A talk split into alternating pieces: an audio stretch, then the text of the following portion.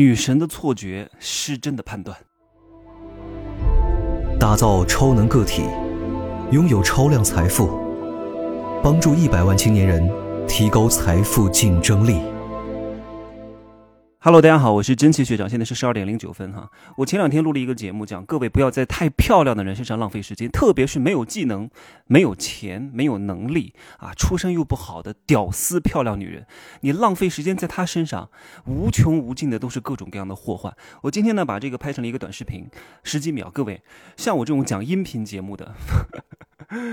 如果拍长时间的视频啊，五分钟以上，甚至一分钟以上，在视频的那个环境当中，都很难形成有效的传播。你看，同样的东西放在不同的场景当中，我们应该调整它的策略，而不是说你的内容特别好啊，你的能力特别强啊，你特别牛逼啊，你就可以在这个单位里面如鱼得水啊，你的上司都不如你，他就应该下来，你就应该上。你恰恰弄错了，你不懂得适应场景，不懂得变换节奏，不懂得去。根据市场的需求来制定你的方针和策略，那你就大错特错。这就是很多学生思维的人为什么到了社会上以后啊，这就是很多很多有才华的人为什么挣不到钱的原因。他不懂得。适时的改变自己，有一些男神女神哈，就是也没钱也没能力，他习惯了那些屌丝跪舔之后啊，他会把这个东西当做理所当然，他会把偶然性的得到当成习惯性的拥有。再重复一句这句话，他会把偶然性的得到当成习惯性的拥有。我们经常听到一个人讲，我说你这个单位里面这么辛苦，哎呀，他说哎呀没事儿，习惯了。你看。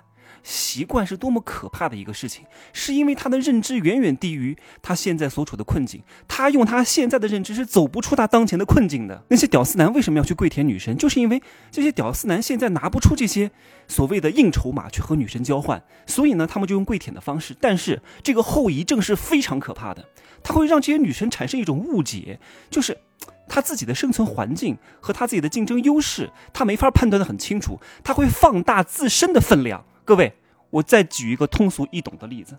有些时候，没有高人点醒你，没有贵人帮助你，是走不出自己认知的困境的。你会陷入一个囚徒困境。你们各位知道吗？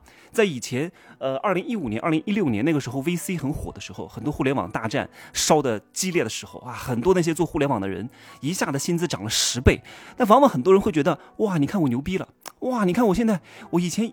啊，做个工程师只能拿一万块钱，现在呢，我被大家抢来抢去，我成了一个优质的人才，结果我现在一个月薪资五万块钱起。啊，还不包括年终奖，还不包括什么股息分红，还不包括期权。你看我现在多么牛逼，多么厉害，是他厉害吗？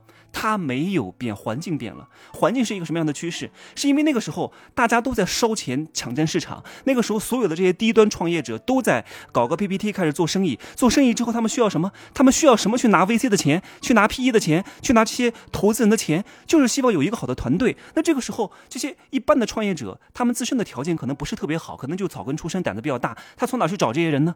他通过高薪去挖人，互相挖来挖去，挖来挖去，挖来挖挖去，就变相的提高了这些打工人们的这些工资。但是这些打工人们觉得自己真牛逼，根本就不是，是因为整个互联网浪潮的投资兴盛，是因为整个互联网这个浪潮的烧钱大战，把他们的工资水涨船高了。但是只有真正的当潮水退去的时候，才知道谁在裸泳。那个时候他不知道啊，人都是有归因谬误的。哎呀。我太厉害了！你看，我年薪百万，可是真正的生产资料是不掌握在他手中的。当这个潮水退去，你看现在这些人，啊，有的人步入了三十五岁以后的中年，很可怕的啊，能力也没有提提升，心气儿也高了，完蛋了，他很难回归现实生活。我就说啊，有时候少年成名不见得是好事情。你少年成名之后，如果你不能够适时的走出自己第一认知的误区，你永远就会被这些名气所加持。你看胡歌，我真的觉得他很好。我上次认识一个东行的。高管，他跟我说，胡歌是上海人哈。当时，哎呀，这个这个这个算商业机密了，我就不说了哈。就是他在自己正当红的时候。啊，他就激流勇勇退去求学，然后回来之后演了那个伪装者，演了那个琅琊榜，拿了很多奖，什么白玉兰奖啊，什么金鸡奖啊。如果他一直都在走流量小生的这个路的话，红不了几年的。所以你看他现在是有沉淀的。当一个，哎呀，我经常说，当高学历的人，当颜值好看的人能够放下身段，那真的叫降维攻击。你不能在流量当中迷失自我，你不能在名气当中流失自我，你不能耗尽自己的资源，你自己是认知不清楚的。包括很多明星。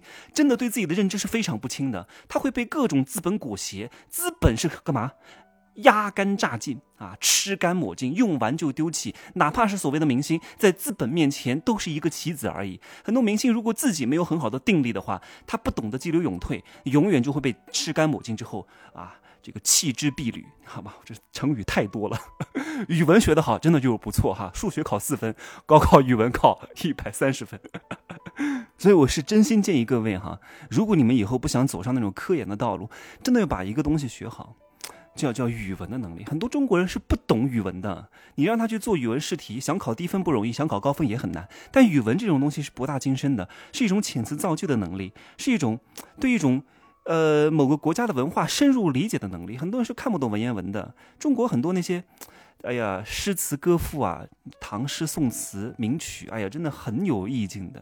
那个叫一折三蝎子，那种押韵的韵脚、顶针的写法啊，那种拟人比喻的手法，各种各样的，很好玩的，好吗？所以人呐，他的这种认知是往往滞后于这种形式的发展的。特别是你看，为什么那些人没法走出来，就是因为当时他拿着高薪，比如说一五年、一六年拿着高薪，但后来整个市场环境变了之后，他的认知。没有改变，但是他的生存结构已经改变了，他的认知没有跟上他的生存结构的发展，很多人是浑然不觉的，因为他的新的生存策略是没有形成的，但是他原来的生存策略和新的生存环境是格格不入了，就会导致他焦虑，就会导致，哎呀，怎么生不逢时，就会导致黯然惆怅，就会导致，哎呀，我怎么走下坡路了，就是因为。他没有好好学习，没有贵人指点，没有高人带路，把他从原来低认知的思维框架当中拎出来，没有点醒他。身边真的要有一个时时刻刻警醒你的人啊！真的要真的要有一个，当你不努力的时候，一巴掌上去，赶紧给老子赚钱！他妈的，怎么在那天天给我睡懒觉呢？给我努力睡懒觉，死后必将长眠，生前何必多睡？这就是我经常讲的啊！就一个人所在的生存环境，他会反向的雕塑和驯化自己，所以你和谁在一起是非常关键的。各位看过一部，在九四年，九四年是一个真的。神仙打架的年代，那个时候有非常多的电影，什么《阿甘正传》啊，《肖申克的救赎》《霸王别姬》都是在这个时候盛产大片的年代。你们可以看一下《肖申克的救赎》，有一个被关在这个监狱里面的人，关了很多年，放出去之后就死了，因为他适应不了外面的社会。但是主角关了二十多年，依然。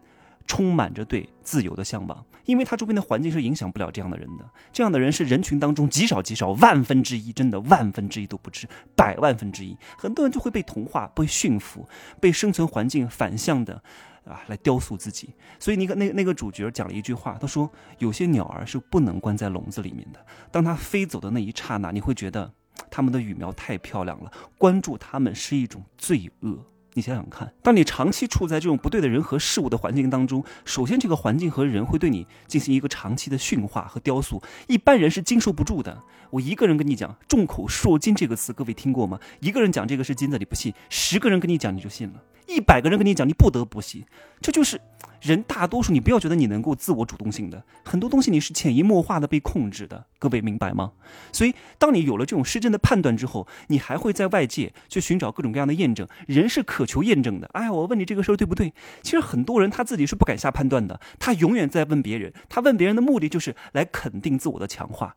结果他他周边的人都什么人？他周边的人全都是那些低认知的人，不断的问，不断的问，不断的问，我能不能干这个？我能不能干这？这个我能不能干？我能不能搞这个？我能不能不去上班？我能不能干这个项目？结果永远得到的都是一些对他原来失真判断的强化，他反而会觉得，嗯，我这个结论是对的。结果他就永远走不出去呀。偶尔有个人跟他讲句真话，他还觉得这个人脑子有毛病，这个人被洗脑了，这个人神经病。哎呀，这就是为什么穷人越穷，富人越富的道理啊！圈子文化、圈层太重要了，你和谁在一起太重要了。你现在是不是谁牛不牛逼不重要，你和牛逼的人长期在一起，你就会牛逼。一种反向的加持，你每天跟我在一起，我每天跟你讲讲讲讲讲讲讲，你不努力都不行，真的，你真的你在我跟前你不努力都不行，你都会觉得你的一点点放纵，哎呀，真的就是一种暴殄天物，你知道吗？真的，你把佛跳墙当咸菜吃。当然，如果你特别有钱，你也可以把佛跳墙当咸菜吃。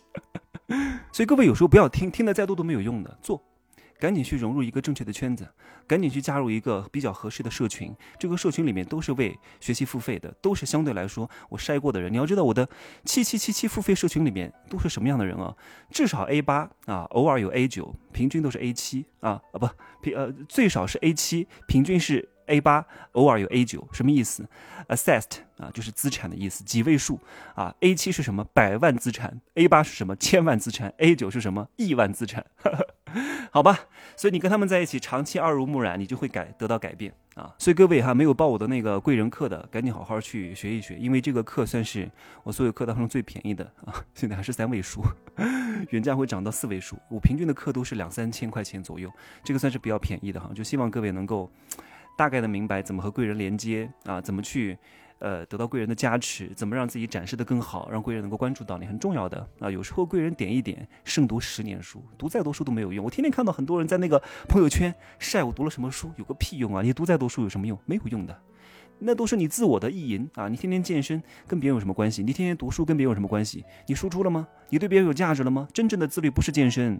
啊，真正的自律也不是节食，也不是减肥，是持续赚钱，持续利他，持续得到别人的关注，持续帮助别人，助人达己，共创美好未来。就这样说吧，哈，我去洗个澡，今儿去重庆，明儿去乌鲁木齐，好吧？来，可以加我的微信，真奇学长的拼手字母加一二三零，备注喜马拉雅，通过概率更高。再见，自由通过哈。